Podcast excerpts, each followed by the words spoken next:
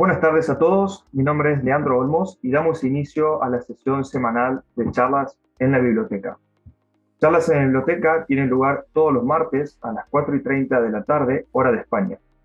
Es un espacio para comentar temas de interés sobre producción y post cosecha de frutas, hortalizas y ornamentales y también sobre alimentación saludable. Las notas de cada charla se encuentran disponibles en la pestaña Las charlas del portal bibliotecahorticultura.com y desde allí se puede acceder al vídeo y al podcast de cada sesión. Antes de empezar, rogamos a los panelistas que nos acompañan el día de hoy de mantener silenciados los micrófonos para lograr una mejor calidad de transmisión. La charla también se está transmitiendo en directo por el canal de YouTube Post Cosecha, así que si alguien está viendo en vivo y desea hacer alguna pregunta, puede usar el chat del canal y la responderemos al final de la sesión en la ronda de preguntas.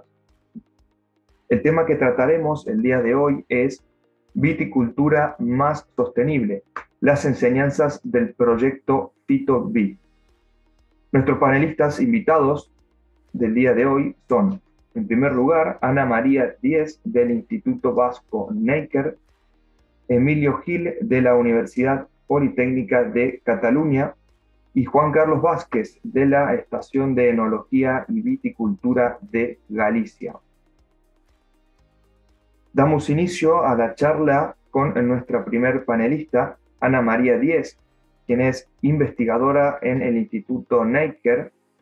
Y eh, Ana María también eh, se especializa en investigación de prácticas sostenibles para el cultivo de la vid y ha sido la coordinadora del proyecto FitoVid, el proyecto que vamos a tratar hoy mismo en concreto, y cuyo objetivo ha sido demostrar el impacto de la reducción de productos fitosanitarios en el control de enfermedades fúngicas en el cultivo de vid en diferentes zonas agroclimáticas. Así que le damos la bienvenida a Ana. Buenas tardes, Ana. Hola, buenas tardes. Muchas gracias por la presentación. Y ya puedes, eh, ya puedes compartir si quieres tu pantalla. Como decías, eh, voy a presentar eh, los, los, resultados y lo que fue el proyecto FitoVid, cuyo título largo era la implementación de estrategias demostrativas e innovadoras para la reducción del uso de fitosanitarios en viticultura. Este proyecto estaba enmarcado en la convocatoria europea LIFE. Concretamente fue la convocatoria de 2013 y el proyecto se desarrolló entre los años 2014 y 2017. Em, eh, el proyecto versaba sobre la, disminución de fitosanitarios o intentábamos eh, eh, diseñar estrategias o acoplar estrategias para la disminución de fitosanitarios en el control de las enfermedades de mildio y oidio en el viñedo. Todos sabemos que ambas enfermedades se desarrollan en tiempos distintos, es decir, cuando digo tiempos quiero decir en, condiciones meteorológicas diferentes, puesto que el mildiu requiere de unas condiciones de temperaturas templadas entre 18, 24, 22, 24 grados y una humedad elevada continua, mientras que la enfermedad del oidio provocada por el patógeno Isifenecator requiere de unas condiciones pues, de temperatura más elevadas, estaríamos hablando de entre 24 y 30 grados, eh, y escasa humedad.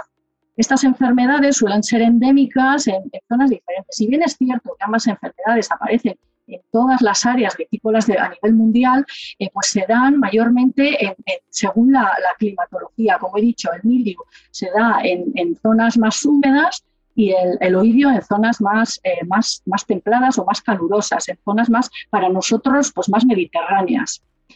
Em, los números de tratamientos que se dispensan anualmente para cada una de las enfermedades pues varían según las zonas geográficas. Estaríamos hablando que para el MIDIU, desde, por ejemplo, de 6 a 8 en, años de elevada incidencia, el MIDIU eh, podemos estar hablando de, como digo, entre 6 y 8 tratamientos en una zona como Rioja, pero en cambio en una zona como Galicia podemos llegar a hablar de 18, 20 tratamientos.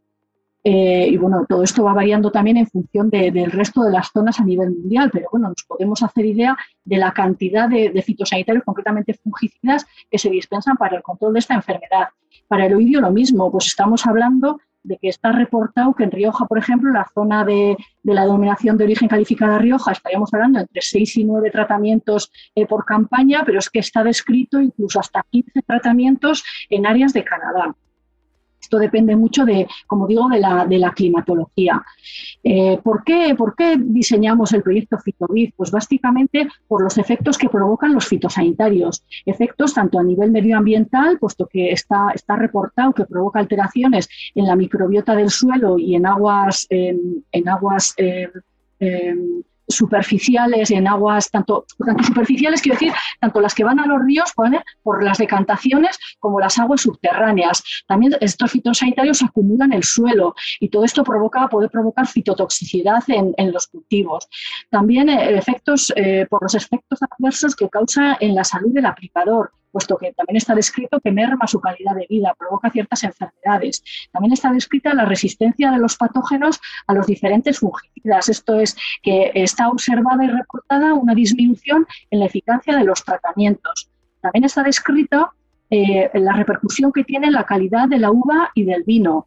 Eh, influye tanto en, la, evolución de las, eh, de las levaduras en en la, producción del vino como en la producción de malos aromas o gustos poco deseados, así como alteraciones en la concentración de esteroles y ácidos del vino. Y por otro lado, no tenemos que olvidar que hay un importante aspecto que es el económico. Eh, el, adquirir todos estos productos y dispensarlos eh, lleva eh, consigo mismo unos costes económicos elevados.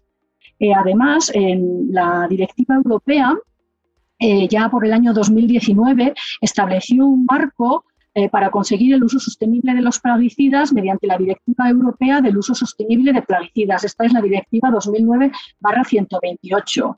Eh, esta misma directiva establecía o establece el marco para conseguir un uso sostenible de los plaguicidas mediante la reducción de los riesgos y los efectos del uso de los plaguicidas en la salud humana y medio ambiente y el fomento de la gestión integrada de plagas de plagas y de planteamientos o técnicas alternativos, como alternativas no químicas a los plaguicidas. Luego, estas directivas europeas en cada país eh, europeo es derogada o es, transferida eh, pues a, cada, país por diferentes eh, decretos y por la legislación vigente de cada uno. Eh, el objetivo principal de este proyecto era demostrar la reducción del impacto ambiental en la producción de uva, mosto, vino mediante el uso racional de fitosanitarios y su beneficio en salud humana. No tenemos que olvidar que la viticultura no solo es para producir vino, también se produce uva de mesa, se produce uva pacificada, eh, también se producen mostos, mostos que son bueno, bebidas que no llegan a vinificar, que no, que no, llevan un contenido alcohólico, eh, y el propio vino que ya tiene bueno, pues un proceso de elaboración hasta conseguir el líquido vino.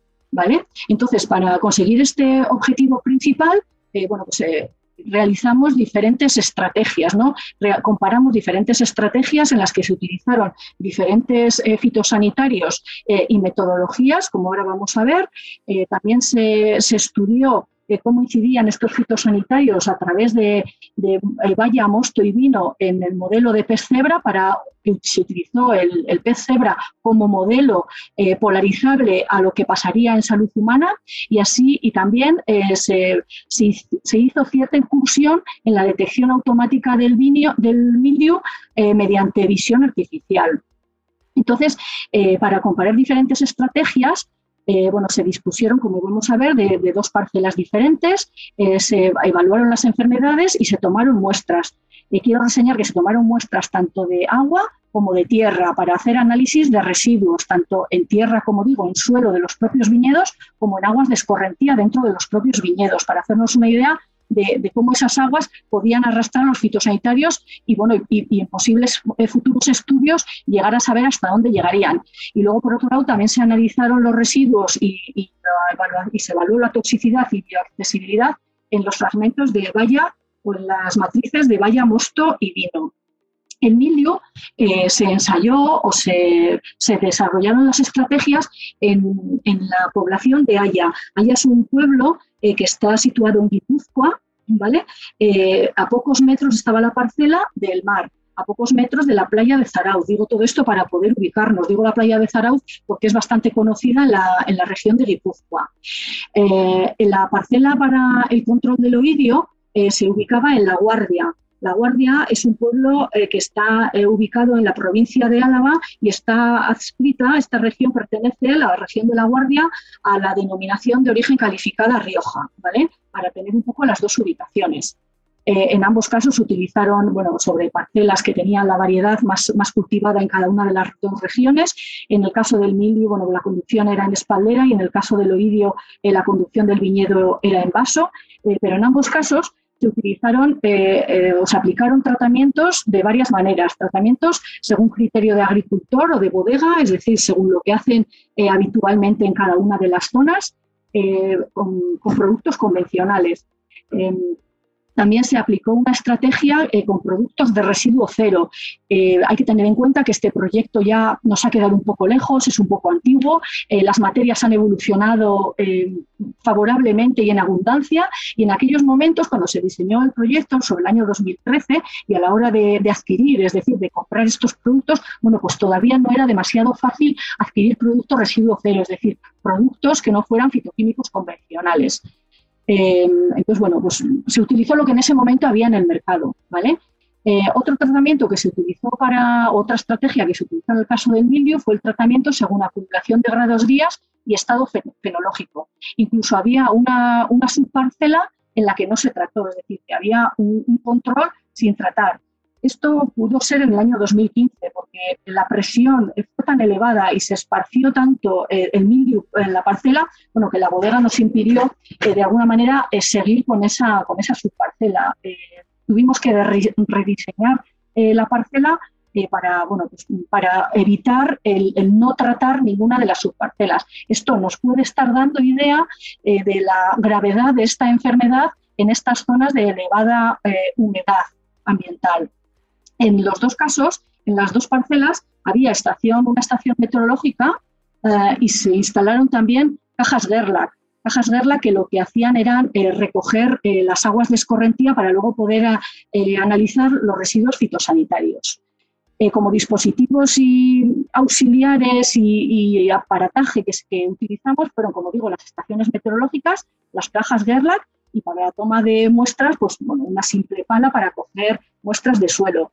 Luego, otra cosa que hicimos a lo largo de todo el periodo vegetativo del cultivo durante los dos años de ensayo eh, fue estar bastante pendientes de la fenología de, la viña. Es decir, se siguieron los estados fenológicos a lo largo de todo el cultivo. Y también eh, estuvimos bastante pendientes de las predicciones meteorológicas para poder dar eh, los tratamientos en momentos pues, de no lluvia, de poco viento, O incluso de no elevada temperatura por el tema de la fitotoxicidad.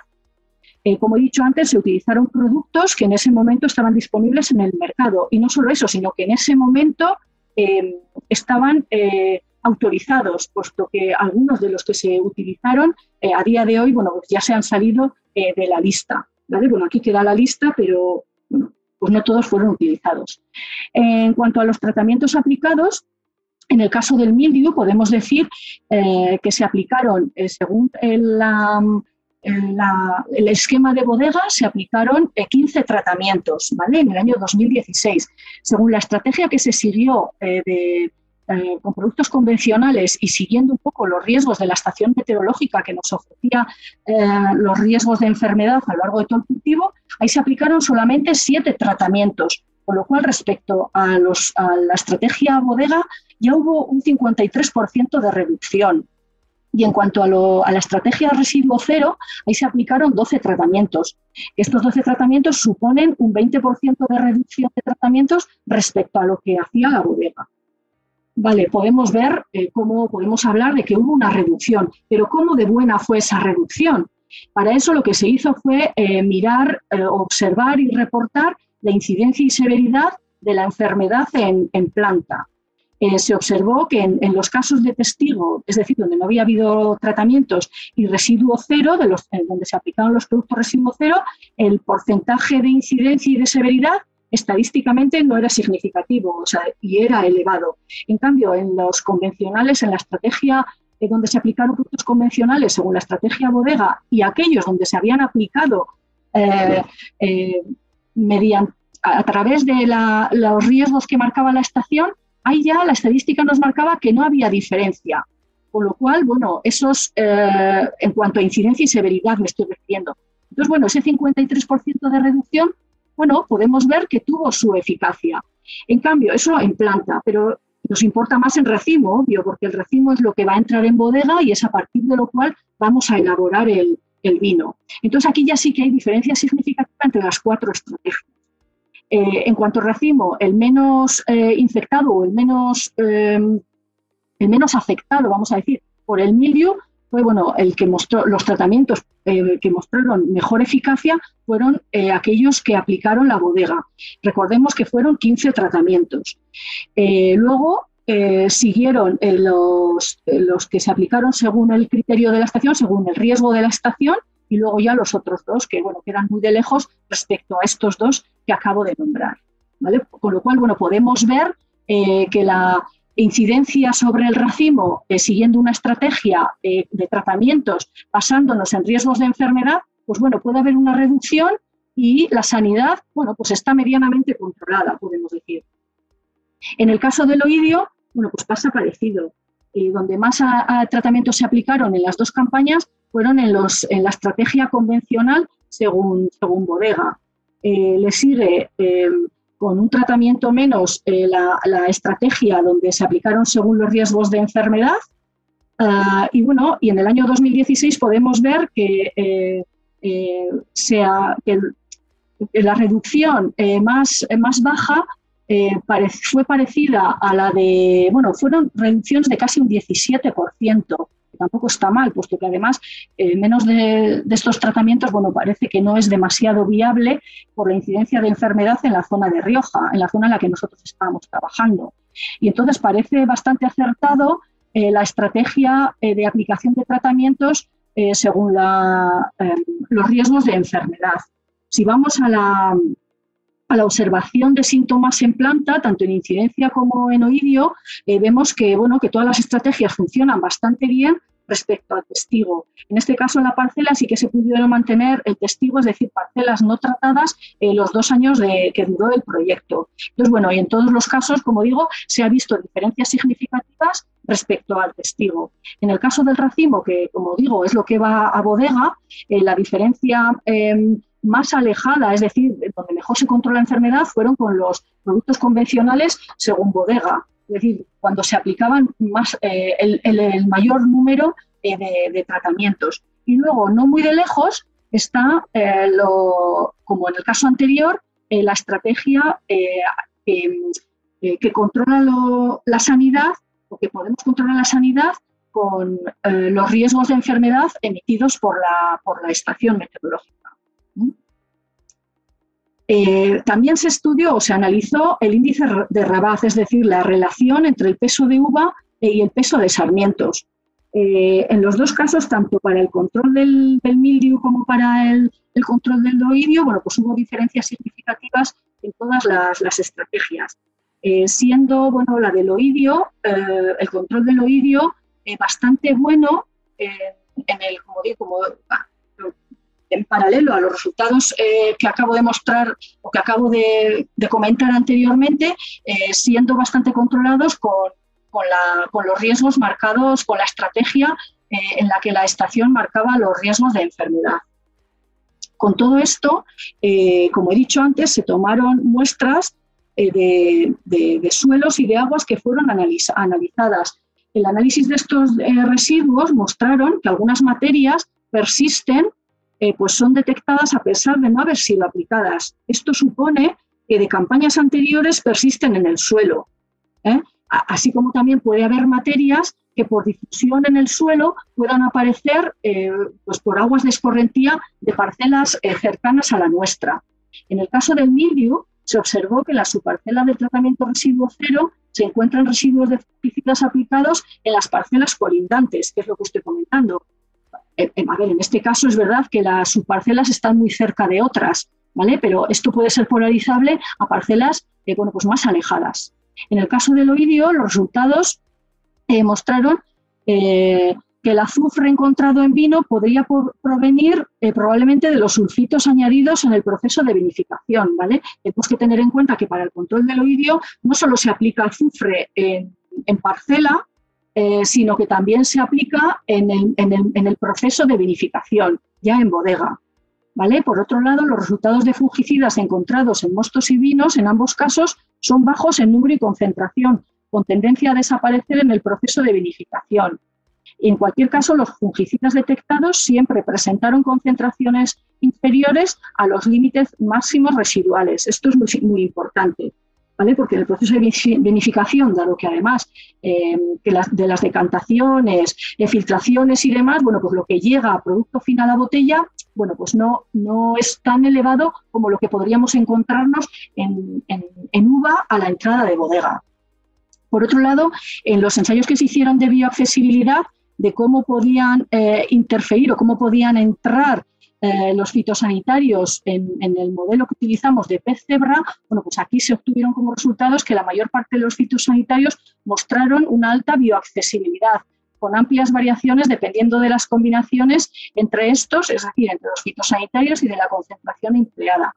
Y además, en algunos casos, la presencia de otras sustancias activas afectaba a la bioaccesibilidad de los fitosanitarios. Sobre esto no presento muchos resultados porque aquí se llegó a la conclusión de que había que hacer todavía eh, muchos estudios. Era un estudio bastante preliminar y bueno, dejaba un campo bastante abierto eh, para analizar el efecto de fitosanitarios, cuanto menos en modelo cebra, ¿vale? Que como digo, el modelo cebra puede ser polarizable a modelo humano. Por otro lado, el, proyecto también tenía una componente más, más social, si queremos decir. Eh, se estudió y se analizó eh, pues cómo, los, eh, cómo, cómo, estaba el parque de, de, maquinaria, es decir, eh, los, los, atomizadores con los que se dispensaba el, los productos fitosanitarios. Eh, para analizar esto se realizaron, esto lo realizó el, grupo del profesor Emilio Gil, que luego comentará sobre ello, se realizaron sesiones informativas en las dos áreas de estudio, tanto en la zona de Guipúzcoa como de, La Guardia, en Rioja Alavesa. Se realizó una encuesta sobre el proceso de aplicación de los productos fitosanitarios. Se realizó una campaña bastante importante e interesante eh, sobre inspecciones de los atomizadores. Se revisaron concretamente 50 máquinas en la zona de Chacolí y 100 máquinas en, en Rioja Alavesa y asimismo se realizaron demostraciones en campo, dos demostraciones, una en, eh, cada una de las zonas de, los ensayos. Y asimismo se realizó un seguimiento específico de los cuadernos de campo. Como sabemos, eh, todos los tratamientos que se hacen deben de ser especificados y bien caracterizados en cuadernos para hacer un seguimiento. ¿vale? Eh, entonces se realizó el seguimiento de estos cuadernos de campo en tres bodegas de Chacolí y en diez de Rioja Alavesa, diez de La Guardia. Además, eh, se, editó el disco de calibración bueno, que ya es bastante conocido, por lo menos por los más, voy a decir, por los que más edad tenemos, ¿vale? Que sí es verdad que actualmente existen muchas aplicaciones que nos ayudan eh, para, pues, para saber cuánto hay que dispensar, eh, qué tipo de boquillas hay que poner. Pues bueno, el equipo de Emilio diseñó o reeditó este, este disco de calibración, bueno, que pareció además que resultó bastante útil entre los, entre los grupos de agricultores, de viticultores que se, que se repartió. Por otro lado, como decía al principio, eh, se hizo una pequeña intromisión en el mundo de, la visión artificial para la detección del mildiu. Eh, bien es cierto y todos sabemos que el mildiu, para cuando se manifiesta, ya ha pasado mucho tiempo eh, desde que ha infectado la hoja. Ah, desde que ha infectado la hoja, puesto que vemos las, las manchas amarillas ya bastantes días después, desde que el patógeno lo ha colonizado. Entonces, bueno, aquí intentábamos visualizar cuál era el momento más temprano en el que podíamos detectar el patógeno. Eh, los resultados fueron bastante esperanzadores. Eh, se, diseñó un prototipo, ¿vale? Eh, pero, y que se quedó en esa fase. Quiero decir que, no, que ahora mismo tampoco tenemos un, equipo que detecte el, el de manera temprana, pero que bueno, que, llevamos camino de ello. Entonces, con todo esto, decir que las conclusiones que se obtuvieron de este, de este proyecto fueron que la, disminución de, fitosanitarios, eh, en aquel momento, insisto, eh, porque ahora ya han cambiado las moléculas, hay nuevas estrategias, hay nuevos equipos que nos pueden, nuevos equipos o, más equipos que nos pueden ayudar a ello, o incluso la integración de distintas metodologías. Eh, estas son las conclusiones de, lo que se hizo en aquel momento en la vida del proyecto. ¿vale? Entonces se llegó a la conclusión de que sí es posible la disminución, sin enorme variación en el, en el control de cada patología e incluso en la producción. Sí que es verdad que se veían bueno, eh, distintas variaciones, lo que, bueno, que se se llegó a la conclusión de que, de que podrían ser controlables. Eh, es verdad que algunas materias persisten en suelos y aguas.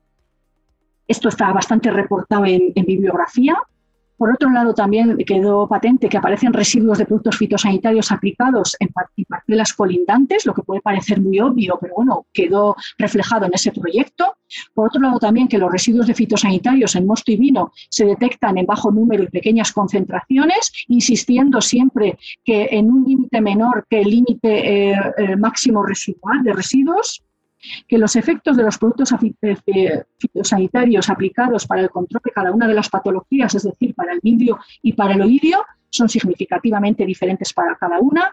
Eh, esto ya viene dado por la incidencia de enfermedad en cada caso. Las, presiones ambientales son muy, muy determinantes eh, para la expansión y difusión y evolución de cada una de las enfermedades, ¿vale? Con lo cual, bueno, también el número de tratamientos eh, suele ser considerablemente diferente para cada una de, las dos enfermedades.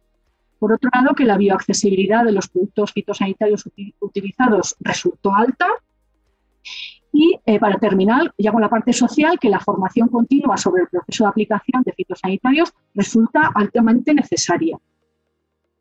Y hasta aquí mi presentación, Leandro.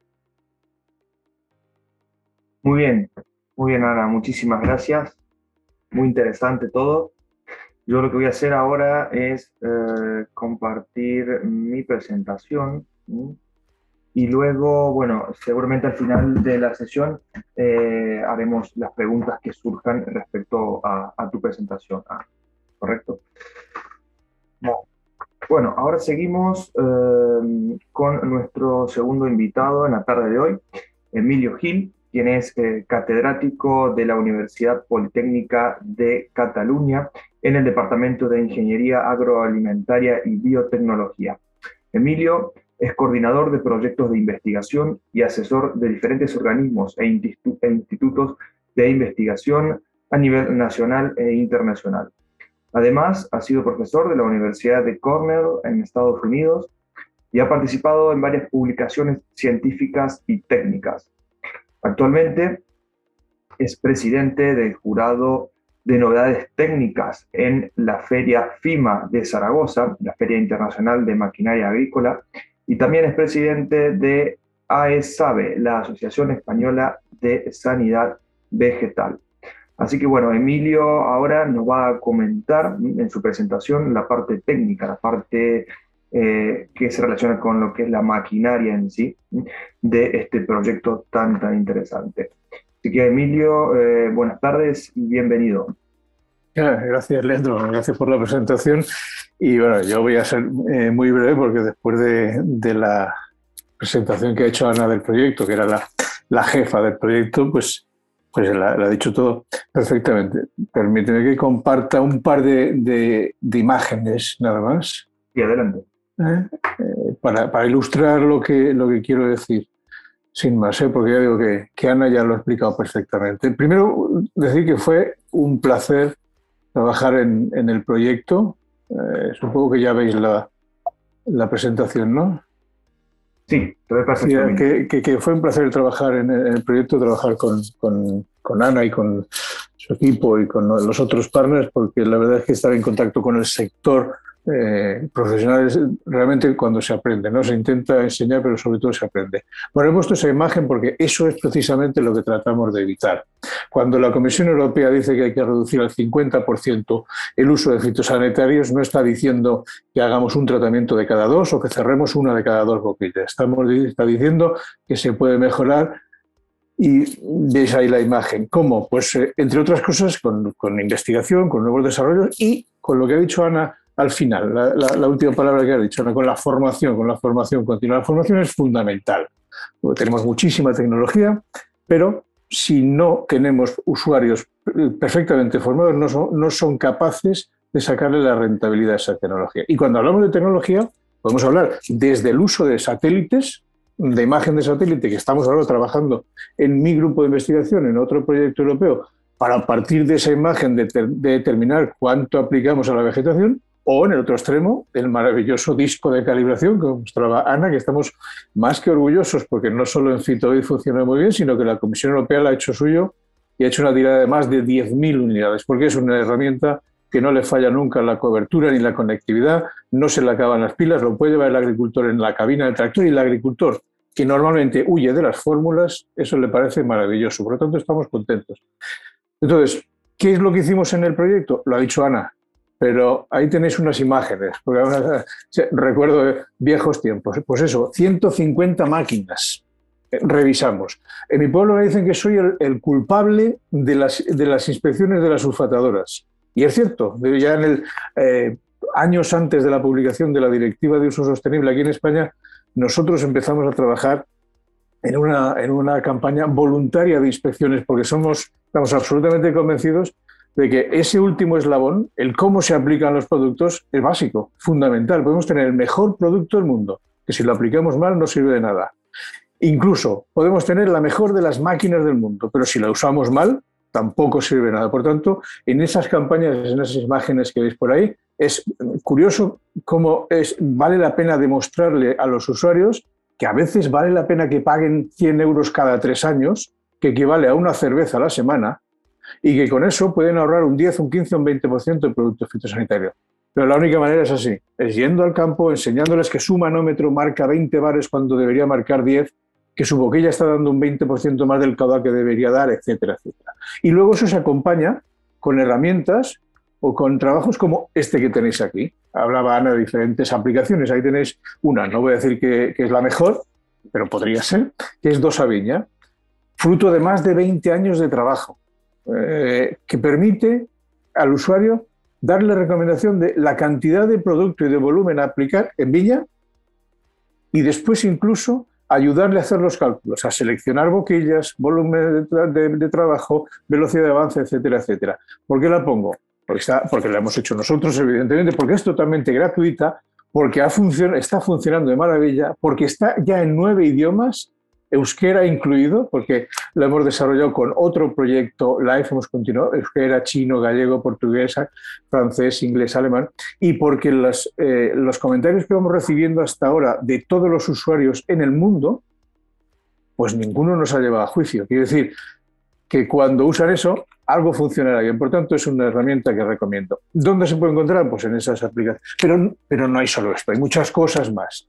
Y eh, ya para terminar, volviendo al tema de la formación, ¿dónde puede un, usuario normal encontrar toda esta cantidad de cosas que tiene a su disposición y que a veces no es fácil encontrar? Pues en esta maravillosa plataforma, un proyecto europeo que acaba de terminar, que he tenido el honor de coordinar, el proyecto del Horizonte 2020, Innoseta, hemos elaborado una plataforma también en ocho idiomas distintos, y eso es importante, porque los agricultores españoles no hablan inglés, y los italianos tampoco, y los suecos tampoco, y cada uno habla su idioma. Y ahí tienes más de mil entradas distribuidas en artículos técnicos, en materiales, en desarrollos industriales, en aplicaciones como la que os he enseñado, donde podéis encontrar y buscar por temáticas. Si alguien está interesado en, por ejemplo, cómo reducir la deriva en tratamientos en viticultura en espaldera o en, tendones o lo que, ahí está todo clasificado. Entrar, por favor, y utilizarla. Y creo que tengo una última diapositiva. ¿Qué es lo que podéis encontrar ahí en, esa plataforma? Pues este ejemplo, dentro del Fitobit, desarrollamos herramientas que eran, parecían simples, pero este es un folleto que hicimos, que, publicamos. Consejos para mejorar las aplicaciones de fitosanitarios en viña. Cuatro páginas, está ahí en la plataforma, ¿eh? en la que ahí tenéis la estructura. Eh, información práctica de por qué es importante y necesaria la inspección de equipos, qué se mide, cómo se mide, cuál es el resultado. Algo muy básico de las cuatro cosas que hay que tener en cuenta a la hora de calibrar una máquina, cómo reducir la deriva, es decir, qué boquillas utilizar, la, orientación de, las salidas, etcétera, etcétera. Ese tipo de información, cuando digo que en la plataforma Innoseta hay artículos, no me estoy refiriendo a los artículos científicos, me estoy refiriendo a cosas prácticas. He dicho que iba a ser breve y lo soy. Al final, la formación debe ser fundamental. Eh, repito, gracias por, por, invitarme. Fue un verdadero placer trabajar en, el proyecto Fitobit y, bueno, eh, me ha encantado saludar a, a viejos conocidos aquí. Gracias. Muy bien, Emilio, excelente. Muchísimas gracias a ti ¿eh? por tu aporte, tu presentación. Eh, y bueno, ahora continuando con eh, la sesión de hoy, vamos a presentar nuestro último invitado de la tarde, el señor Juan Carlos Vázquez, quien es ingeniero técnico agrícola, enólogo y analista sensorial de vinos. Juan Carlos trabaja en la actualidad como técnico en la Estación de Viticultura y Enología de Galicia perteneciente a la Agencia Gallega de Calidad Alimentaria. Además, es docente, investigador y divulgador en publicaciones del sector vitícola relacionadas a la gestión integrada de plagas, el uso sostenible de fitosanitarios y el análisis sensorial de vinos. Buenas tardes, Juan Carlos, y bienvenido. Hola, ¿qué tal? Buenas tardes, encantado de estar con vosotros. Bueno, pues os voy a presentar el proyecto Fitobit, un proyecto innovador que hemos desarrollado aquí en Galicia. Esto ha comenzado en el año 2019 y todavía estamos en, desarrollo. De hecho, este año 2022 ya prácticamente debía, debía de, debemos ya de tener los datos concluyentes aunque eh, para lo que vamos a hablar, que es una estación de, avisos fitosanitarios, en realidad eh, es una metodología en la que siempre estarías actualizando, eh, perfeccionando la, metodología de recomendaciones y de riesgos.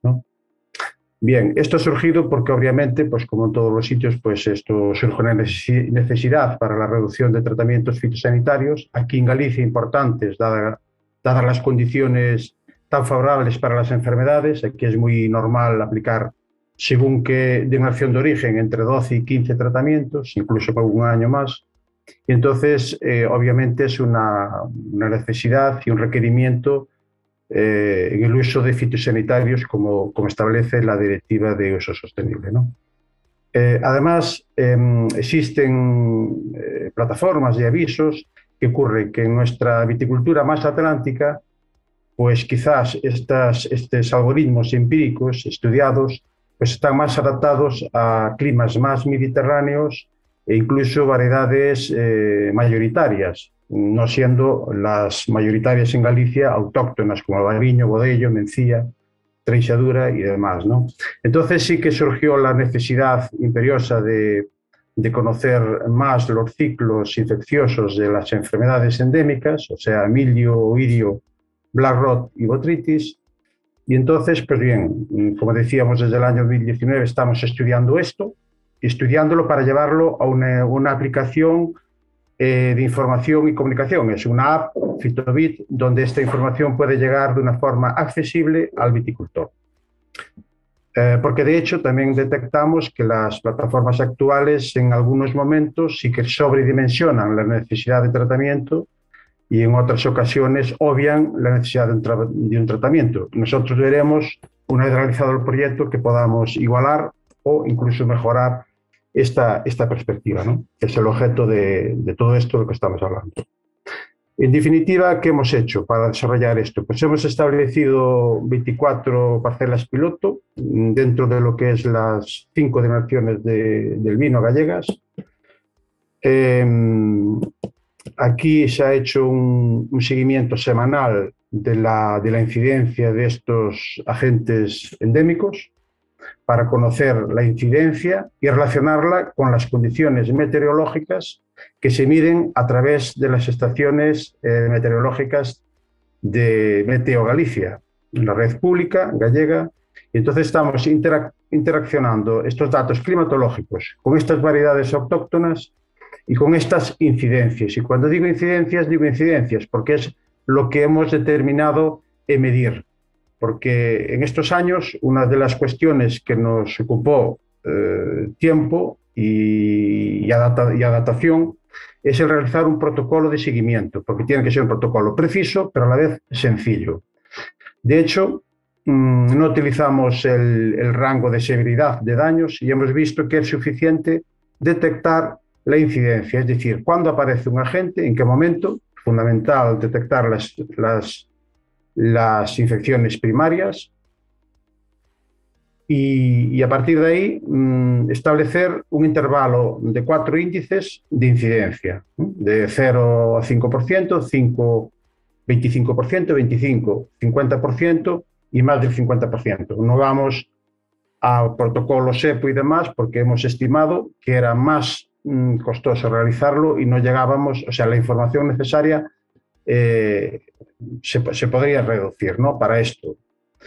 Eh, repito, conocer los momentos y la intensidad de daño de cada agente fitopatógeno. Esto entonces se hacía de forma semanal en estas parcelas piloto, en parcelas testigo, que a su vez no siempre era la misma parcela testigo de principio a fin de campaña, porque la severidad en muchas campañas de estos agentes hacía que la parcela eh, testigo pues se volviese inservible. Llegaba un momento que había una tal cantidad de daño que allí comprobar la aparición de nuevos ciclos, de nuevos daños, era prácticamente imposible.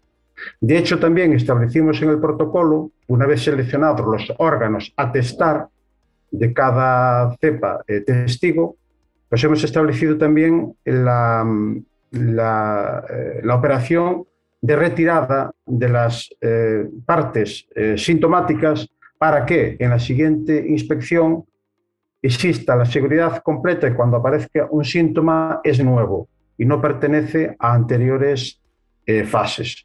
Porque si partimos de datos eh, no precisos, estaríamos engañando al sistema en el cálculo de, riesgo, estos cálculos empíricos, estos algoritmos, tenemos que partir siempre de una información segura. Entonces esto nos pareció desde el principio fundamental, ser muy precisos en, estas fases. Eh, por lo tanto, eh, bueno, ya estamos alcanzando un cierto músculo de datos, llevamos unos cuantos años eh, anotando estas incidencias en cada zona, en cada zona ecoclimática. Eh, dentro de cada zona ecoclimática también eh, observamos que es necesario, mm, se recomienda un mínimo de tres parcelas piloto para que tenga cierta representatividad lo que allí estamos observando, porque muchas veces aparece mm, un síntoma en una de las parcelas y no en las demás. Es decir, que si tuviéramos solo una parcela por zona ecoclimática, sería insuficiente para la detección de los primeros síntomas cuando en control de enfermedades esto es fundamental. Siempre es muy importante detectar el inicio de los ciclos infecciosos porque ahí la, mejora de la aplicación, la, la, eficacia va a ser mucho mayor. Por un lado, para erradicar, para controlar ese foco y en segundo lugar, para evitar una mayor dispersión dentro de lo que son las, las zonas, eh, lo que es el viñedo. ¿no? Eh, por lo demás, ¿qué hemos aprendido en estos años? Pues eh, que estos técnicos empezamos con cada parcela piloto un técnico. Esto era difícil y al final hemos optado por un equipo más reducido de tres técnicos que hacen el seguimiento en estas 24 parcelas. Y entonces ahí es mucho más fácil la formación y la, y la coordinación de la, de la metodología en el seguimiento. ¿no? Todo esto se va a analizar mmm, eh, con análisis Big Data, además, para llegar a estos algoritmos. Y bueno, esperemos en los próximos años ver el fruto de todo este trabajo que es, que es importante, que nos ocupa eh, tiempo y pasión, porque va a ser esto fundamental, ya que también Galicia parte de unas condiciones difíciles porque tiene muchos microclimas, una orografía muy diferenciada. De hecho, por ejemplo, el milio está claro que está habiendo, observamos un nivel de daños mucho mayor en la zona más costera y a lo largo de la cuenca del río Miño, no así a lo largo del río Sil por Ribera Sacra, Quiroga o en Monterrey, el oídio más localizado en el Salnés y en Riviera Sacra, o el Black en el Ribeiro, eh, Riviera Sacra y, y, Monterrey. También apreciamos una diferencia importante entre variedades. Así, por ejemplo, la treixadura es la más tolerante en general a, estos, a estas enfermedades endémicas, o la agodello y la mencía es más sensible que la albariño, por ejemplo. Entonces, con este, con este músculo de datos esperamos obtener estas, este, este, estos datos de, riesgo para, nuestra, para nuestras condiciones ecoclimáticas y que puedan ser llevar a las condiciones de cada viticultor. Es decir, esta app debe de, debe de ser mmm, fácil de manejar, intuitiva y que cada viticultor pueda también interactuar con ella en el sentido que pueda marcar el tratamiento que ha realizado, con qué producto, con qué dosis, siempre partiendo, como dice Emilio Gil, de la buena práctica fitosanitaria. Pero bueno, esto, es, esto hay que partir de que esto, bueno, que se venga realizando y que, que, que se mejore. Pero en estas condiciones, en todo caso, teóricas, ahí se marcaría y en esa app debería de, debe, va a recomendar la conveniencia de aplicar o repetir un tratamiento o cuándo y en qué circunstancias. ¿no? Pues este es el proyecto en que estamos, eh, eh, pues eso, eh, estamos invirtiendo y, bueno, no puedo decir mucho más que, bueno, que espero que pronto pues todo esto pues se plasme en el, en el sector. De hecho, recientemente ha salido un nuevo concurso para lo que es la software de esta app para la generación de esta app, todo lo que es el funcionamiento, mantenimiento, actualización, etc. Mm, creo que no me ha quedado nada atrás, seguro, pero que son muchos datos, muchos años de trabajo, pero bueno, así brevemente, esto es eh, lo que ha consistido y consiste el proyecto innovador FitoBit. Muy bien, Juan Carlos, muchísimas gracias por tu interesante presentación también. Eh, si surge alguna pregunta, la haremos eh, al final de la sesión. Ahora continuaremos eh, con la presentación de algunas noticias o artículos relacionados que hemos publicado en alguno de nuestros portales y que consideramos de gran valor o de gran interés para nuestro público lector. Así que vamos a compartir enseguida nomás la primera noticia que traemos aquí a la sesión de hoy que la va a comentar mi compañera Alicia Ana Mesni. Hola, buenas tardes a todos. Muchas gracias por las muy interesantes presentaciones. Yo voy a comentar dos noticias, todas ellas están en nuestro portal poscosecha.com, que me pareció que estaban vinculadas con lo que se ha comentado hoy. Esta noticia, la que está en la pantalla, que se llama Residuos de plaguicidas en alimentos transformados, es una noticia de AGQ Lab, que es un laboratorio que se dedica, entre muchas cosas, al análisis de residuos.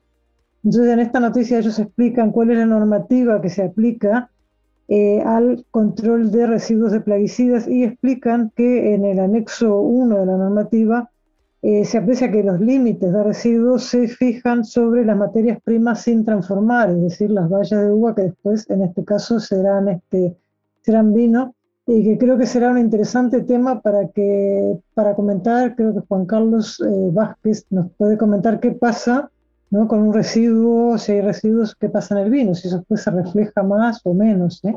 Algo que ya ha comentado un poco Ana María Díez, pero que creo que es un punto que puede interesar a, muchas personas. Esta noticia se encuentra, como os digo, en el portal cosecha.com y es de la empresa GQLab y poniendo la palabra residuos la encontraréis, si algún interés.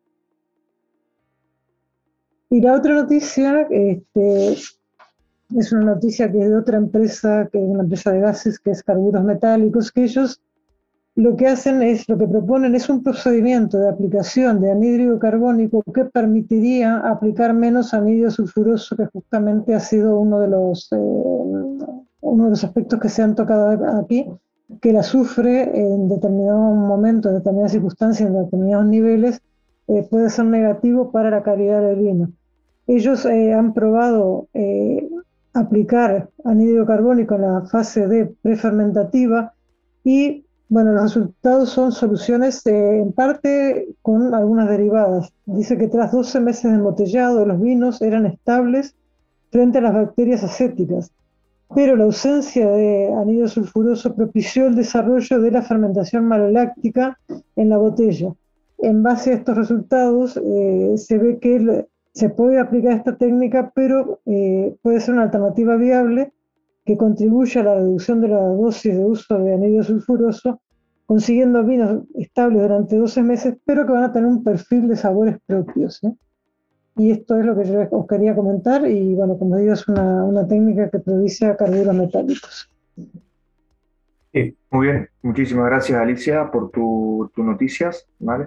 Ahora yo voy a comentar también brevemente una noticia interesante em, y que está también muy relacionada con, bueno, con lo que hemos comentado hoy. Eh, el título es eh, Uvas con menos color debido a la maduración acelerada y básicamente lo que comenta este artículo es el efecto que está generando el calentamiento global en el cultivo de la vid.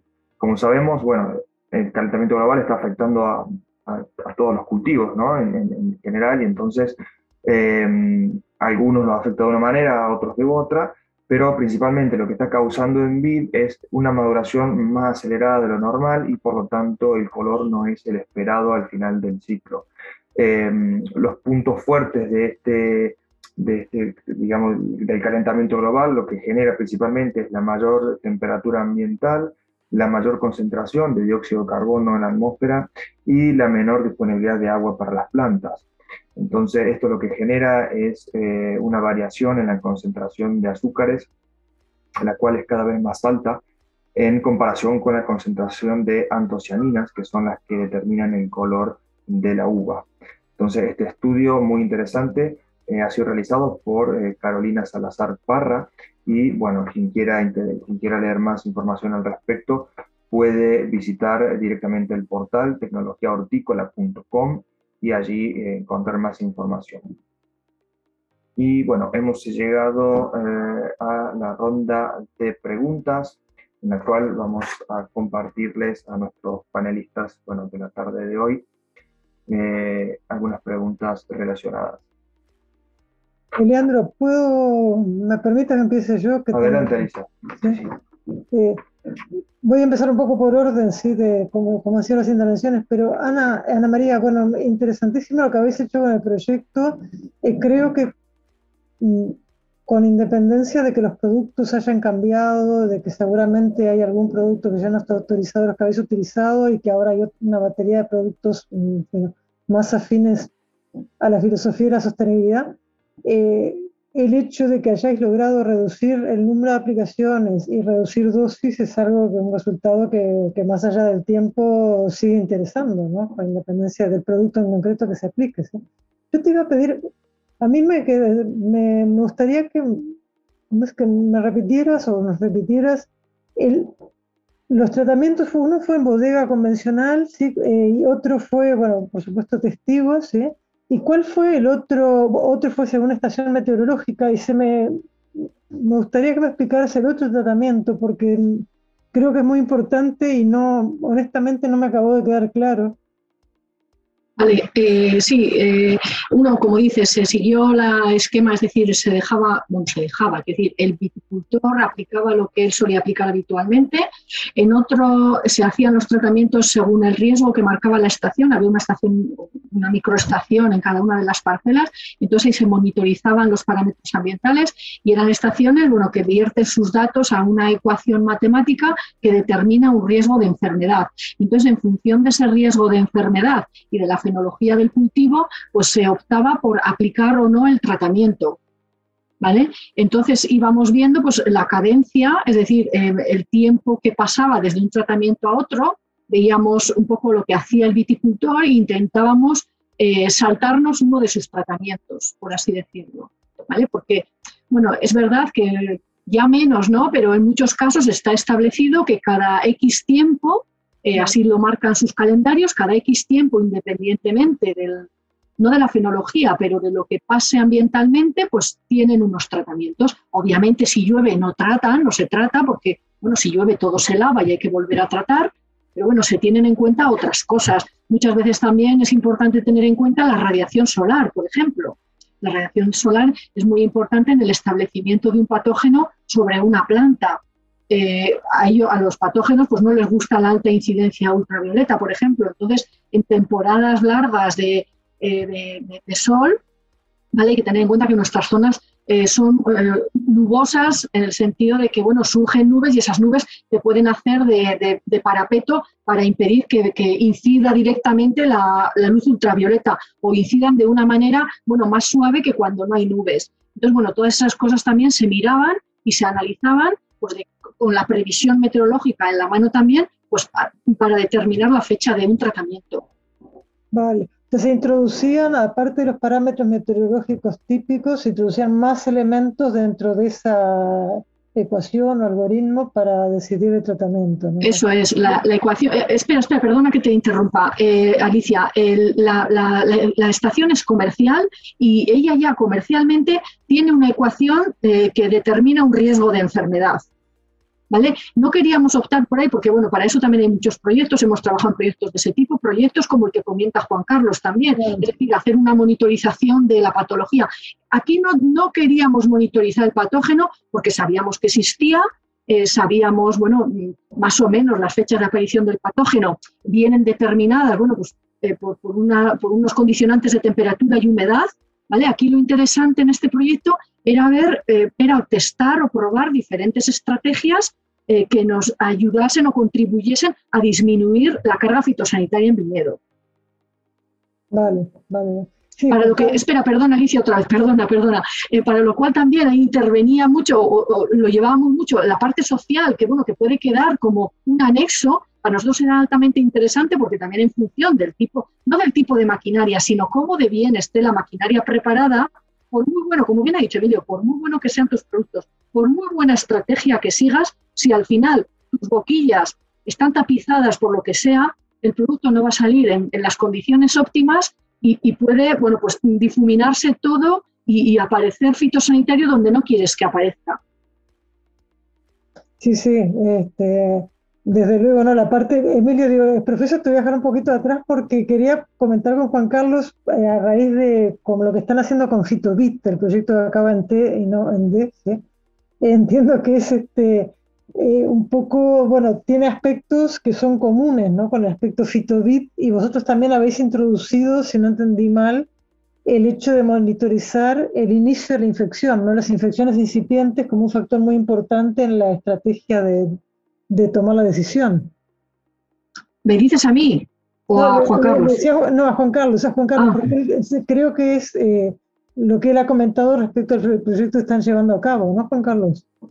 Sí, es muy importante. De hecho, comenzamos los, el, el monitoreo de las parcelas piloto mm, cuando sabemos que todavía no hay síntomas y sí que está estudiado por la experiencia y por los ensayos que estamos realizando de que detectar esas primeras formas, infecciones primarias o peritecas de oírio, etc., eh, al final esa aplicación oportuna en un momento del desarrollo de la vid tan pequeño, es decir, que aplicaríamos unas dosis muy lejos de la cosecha y, en realidad, pues siempre dentro de lo que es la correcta dosificación de un producto fitosanitario con un bajo, con un bajo uso de inputs fitosanitarios, al final ahí sí que se comprueba que esa reducción de ese inóculo inicial sí que tiene una importancia, una importancia en el devenir fitosanitario de la parcela. Es decir, si evitamos esos nichos primarios, al final el control fitosanitario en, las, en los periodos más,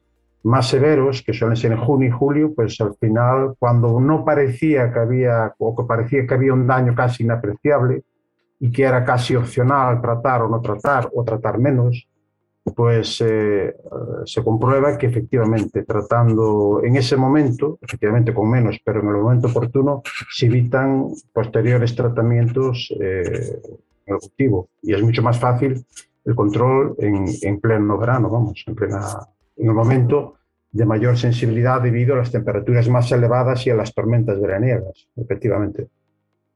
Juan Carlos, perdón, ¿y vosotros determináis sintomatología o hacéis, o hacéis esporas, eh, detectáis esporas en el aire, ¿sí? que también es eh, otra opción, ¿no? Sí, es una opción que está en el... De hecho, hay proyectos que están trabajando sobre ello. Eh, tiene, su, tiene una complejidad de, de, cuantificar unos costos y de momento no lo hemos implementado. Sí que está en la recámara pero en todo caso lo que sí tenemos claro, porque puede haber esporas, más, menos esporas, y desde luego que van a tener influencia, pero finalmente también puede haber muchas esporas y no germinar, no ser viables. Por lo tanto, creo que el primer paso y lo fundamental es esto que estamos realizando, es decir, que de forma práctica esas esporas, eh, muchas eh, o un poquito menos, si son viables o no, se verifica en las condiciones climatológicas de, reales de cultivo y entonces la propia planta te va a decir lo que es condición viable o no viable, al margen de que existan unas esporas revoloteando en, la, en el medio, lo cual obviamente sí que tiene interés, ah. pero que en este momento no estamos aplicándolo. Juan Carlos, y volviendo a, a, lo que comentaba Ana y que también entiendo que también habéis participado en la parte del proyecto que explicó ella, ¿qué pasa a la hora de la vinificación, que es tu especialidad? Eh, los residuos, ¿hay una relación directa? ¿Se desaparecen? ¿Qué, ¿Qué pasa? Sí, sí, está estudiado la influencia organoléptica en los vinos. De hecho, antes ocurría más, bueno, caso típico el azufre, que es un potente reductor mm, del vino, entonces sí que es una, incluso un defecto que se aprecia en los vinos por el empleo de azufre, sobre todo en las últimas fases de cultivo. Bueno, las últimas fases, cuando se utiliza más hacia el, más cerca del embero, entonces sí que, sí que es un, problema organoléptico. Eh, insecticidas y fungicidas pueden ser un problema, eh, efectivamente nunca es eh, de higiene, es decir, de límites máximos de residuos, porque con las sedimentaciones, desfangados, etcétera, estos se minimizan. Sí que en ocasiones producen una alteración de la pureza de la fermentación alcohólica y la formación de ésteres se ve afectada, de estos ésteres afrutados, fragantes, florales, sí que se ven afectados. Pero en todo caso, el aspecto más relevante en el uso de la presencia de, residuos desde el punto de vista eh, tecnológico, la elaboración del vino, es la, la, afección a la propia levadura, es decir, los procesos fermentativos se pueden ver alterados, mostos que no terminan las fermentaciones alcohólicas, por lo tanto vinos eh, que pueden enfermarse porque este azúcar puede derivar en otras alteraciones, etcétera. Por lo tanto, sí que, sí que nos debe ocupar también la, el residuo cero. De hecho, dentro de los que son estos proyectos de, de avisos fitosanitarios, sí que también mm, todo ese trabajo que decíamos incluso de primavera y en plena campaña, en, verano, es importante realizar muy bien las, las, el trabajo fitosanitario, evitándose los tratamientos fitosanitarios prácticamente a muy pocos a partir del embero, o en todo caso, estos nuevos formulados de última generación de tipo de productos de residuo cero, efectivamente, productos biológicos, etcétera, que están ayudando mucho en este sentido. Es decir, eh, es importante que la cosecha llega, llegue a bodega sana y libre de, residuos, obviamente. Ah, eh, Emilio, eh, tu enfoque es por otro lado, digamos, es, eh, yo diría que es un enfoque que también es aplicable a, cualquier cultivo, ¿no? Porque lo que has dicho tú de las máquinas no es solo para la viticultura, imagino, ¿no? Cuéntanos, eh, a mí me gustaría saber esa aplicación que tenéis, que, que, yo no tenía ni idea. Hay dos cosas que me quedé muy intrigado. Una, tú, el, el equipo este de calibración o el disco de calibración, que parece que es algo muy fácil de usar creo que es interesante que cuentes un poquito más. Y la aplicación esta que tenéis, ¿eh? Eh, ¿a qué cultivos da solución? En fin, que nos cuentes un poco. Bueno, sí, como, como, decías, esto que he dicho para el caso de la viña es extensivo a todos los cultivos. Datos tenemos para todos los cultivos. ¿Qué ocurre? Que hay algunos en los que es más importante o se pueden mejorar mucho más las cosas. el hacer un tratamiento en una cebada o un trigo como les digo a mis alumnos, es un juego de niños. Es muy fácil la boquilla, a medio metro de altura, todas hacia abajo, todas iguales y el cultivo uniforme. Tratar un olivar tradicional o, una, una, viña eh, según que en, tendones, pues es completamente distinto. Por tanto, en este tipo de cultivos, los que ahora se llaman en Europa los specialty crops, es mucho más difícil y se usan muchísimos más cantidad de producto. Tanto, si podemos reducir por esa vía, pues eh, eh, es mucho más fácil cumplir lo que dice la Comisión Europea, reducir a, la mitad. Datos tenemos, acabamos de publicar un artículo ahora recientemente que hemos reducido un 40% de producto fitosanitario en manzanos, simplemente aplicando buenas prácticas y ajustando la dosis de producto, que ese es un tema del que podríamos estar hablando largo y tendido, es decir, cómo expresar la dosis de producto en un, eh, en un viñedo o en un frutal. Y si a mí alguien me dice que hay que aplicar dos litros de un determinado fungicida por hectárea en viña, pues eso no me dice nada, porque es una viña en La Mancha o una viña en la Borgoña, o una viña en Chacolí, allá arriba, que son complicadísimas. Y eso es lo que intenta ayudar, eh, con lo que intentamos ayudar con la aplicación esa dosaviña, ¿eh? con unos métodos simples, porque siempre pensamos que esto lo tiene que usar el agricultor y si no, no sirve de nada, sí, sirve para que hagamos unas publicaciones científicas y nada más, pero con métodos simples, el agricultor es capaz de eh, calcular, o la aplicación calcula, el volumen óptimo de aplicación en función de qué? Del target, del objetivo, de la vegetación. No es lo mismo en el mes de mayo que en el mes de agosto.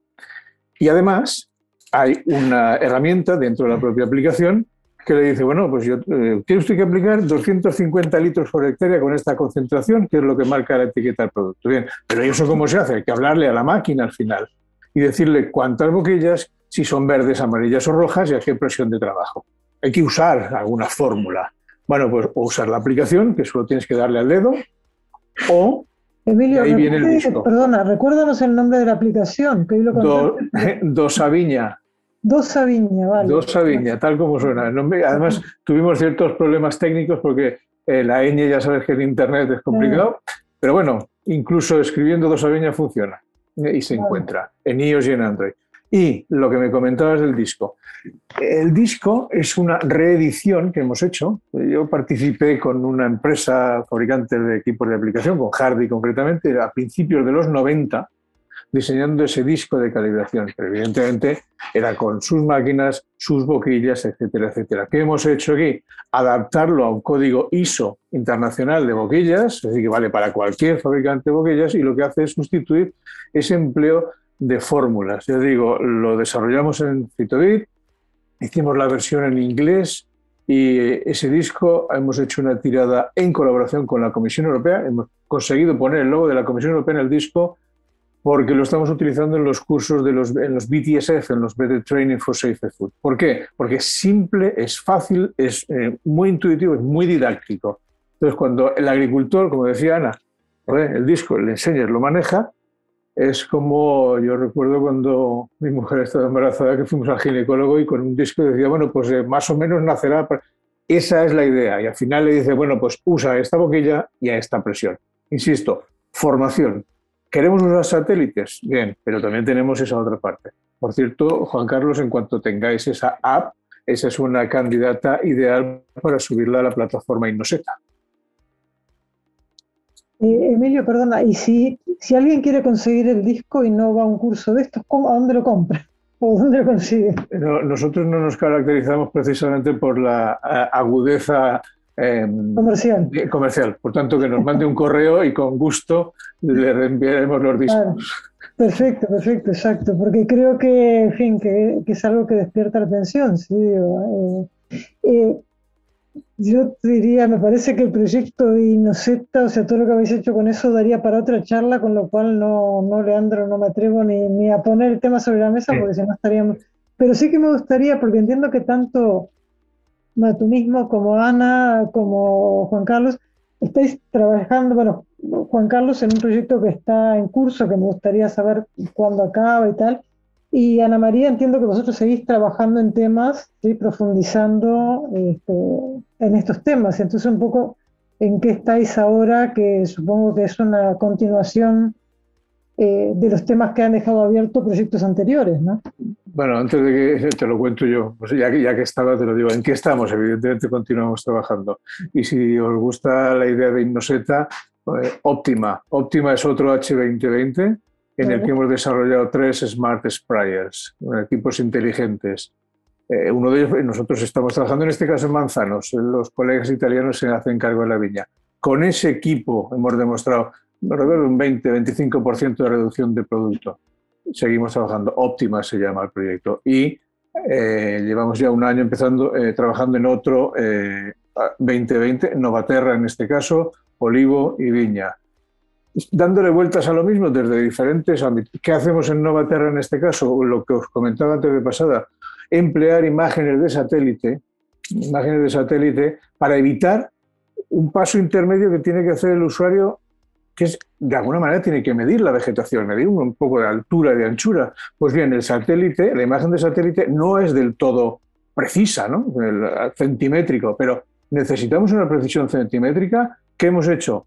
Eh, somos capaces de, definir o mm, ver tres zonas diferentes en una parcela, tres, solo tres, alta, media y baja en términos de densidad de vegetación. Eso lo hacemos con satélite, con lo cual directamente establecemos dosis a aplicar en cada zona. Por ahí van los tiros en Novaterra y en Óptima, que están a vuestra disposición y estaré encantado de, eh, charlar con vosotros cuando queráis. Perfecto. Lo haremos, lo haremos. Creo que vale la pena dedicarle, ahora ya estamos un poco en el límite del tiempo, vale la pena dedicarle un día con tranquilidad a eso, ¿no? Juan Carlos, ¿tu eh, proyecto cómo sigue? Perdona.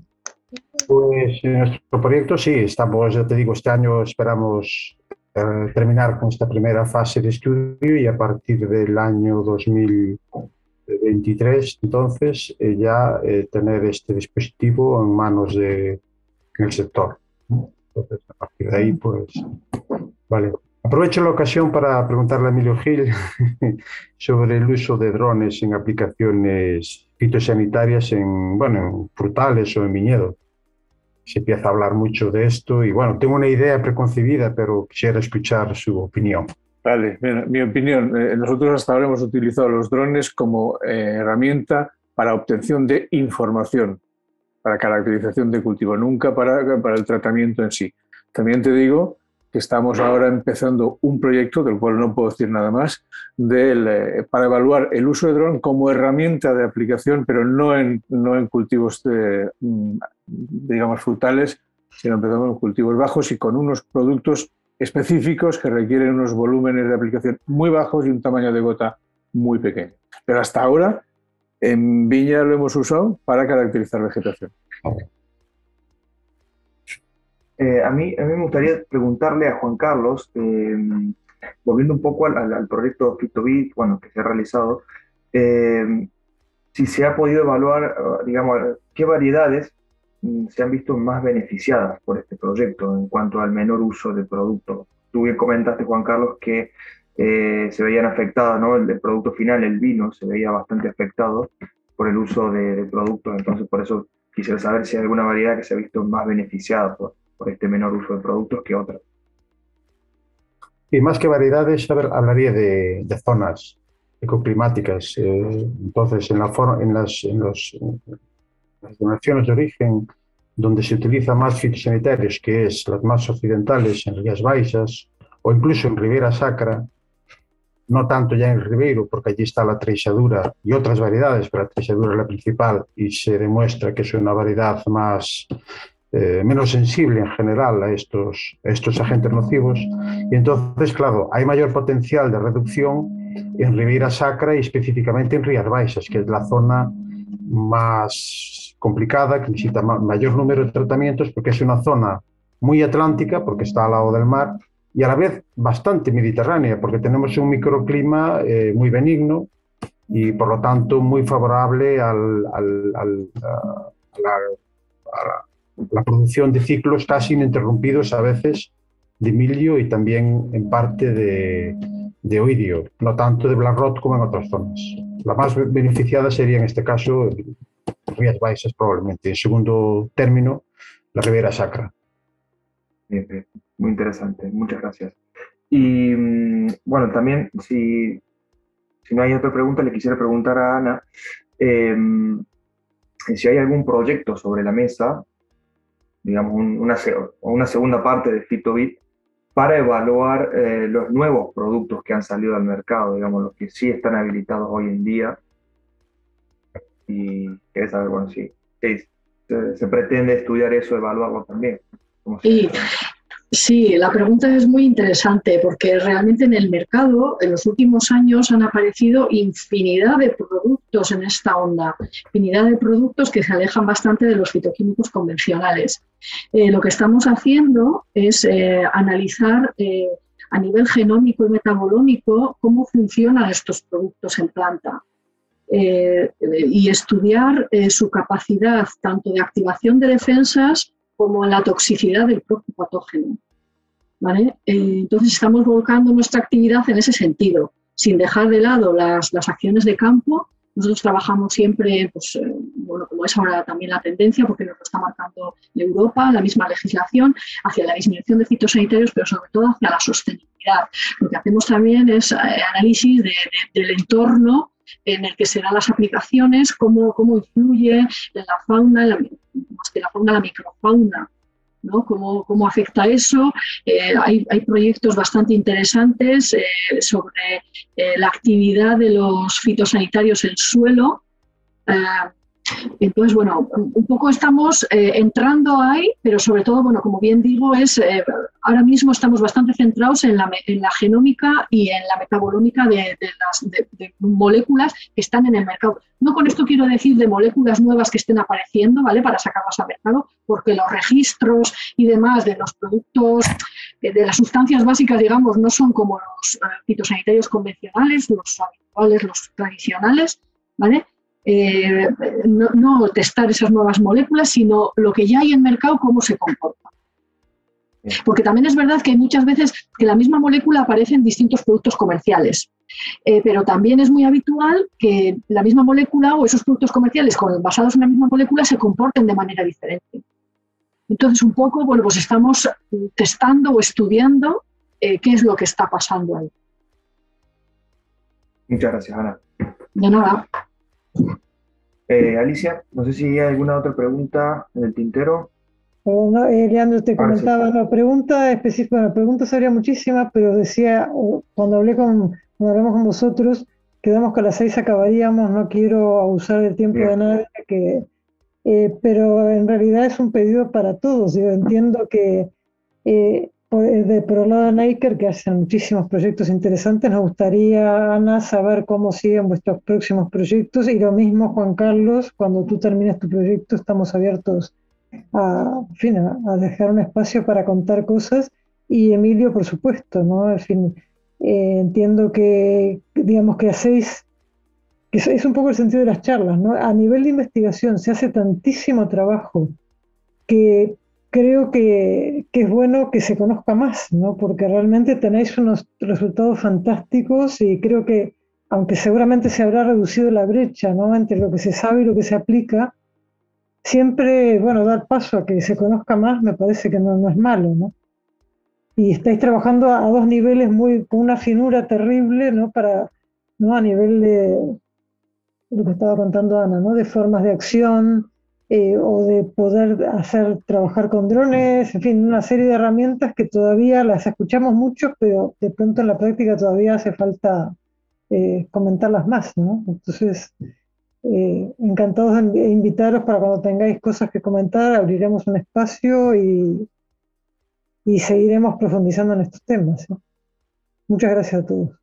A vosotros, un placer y aquí estamos para lo que, lo que queráis. Sí, sí, me consta. Ha sido fantástico contactaros y conoceros. Bueno, entonces eh, hemos llegado a la parte final de la sesión semanal de charlas en la biblioteca, en la que nos han acompañado Ana María Díez del Instituto Vasco Neiker, Emilio Gil de la Universidad Politécnica de Cataluña y Juan Carlos Vázquez de la Estación de Enología y Viticultura de Galicia. Muchas gracias por la participación a nuestros panelistas invitados y al público que nos ha, acompañado a través de YouTube.